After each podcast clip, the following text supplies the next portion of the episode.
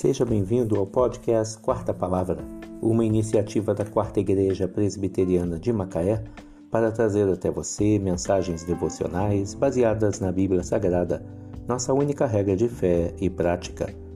Nesta quinta-feira, dia 15 de abril de 2021, veiculamos da primeira temporada o episódio 345, A Importância do Perdão baseado em Mateus 18, de 21 a 35.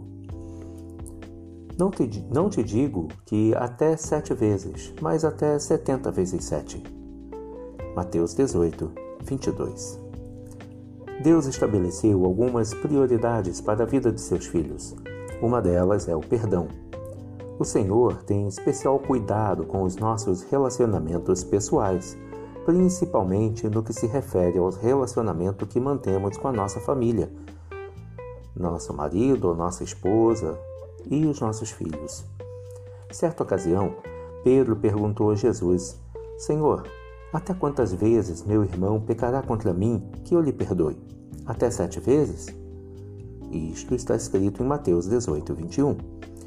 Jesus simplesmente multiplicou esse número para mostrar que aqueles que foram perdoados pelo sangue de Cristo estão qualificados a perdoar sem limites. Logo em seguida, ele contou a parábola do rei que decidiu acertar as contas com os seus servos. Generoso, o monarca perdoou a dívida de um empregado que lhe devia muito. No entanto, esse mesmo homem não quis perdoar o débito de um companheiro de trabalho e mandou-o para a cadeia. O rei soube do que havia acontecido e ficou com muita raiva. Imediatamente mandou prender aquele empregado injusto e intransigente até que ele pagasse tudo o que lhe devia. E Jesus concluiu a parábola dizendo: Assim também meu Pai Celeste vos fará, se do íntimo não perdoardes cada um a seu irmão. Mateus 18, 35 Não é fácil pedir perdão especialmente quando alguém que amamos nos feriu profundamente. Mas precisamos confiar que o mesmo Deus que ordena o perdão também nos capacita a perdoar e, por isso, reclama nossa obediência. O perdão de Cristo é derramado sobre nós através da graça de Deus.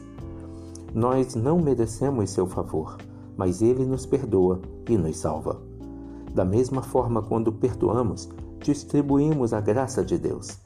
Essa graça é como o óleo que lubrifica as peças de uma engrenagem para que elas se encaixem perfeitamente.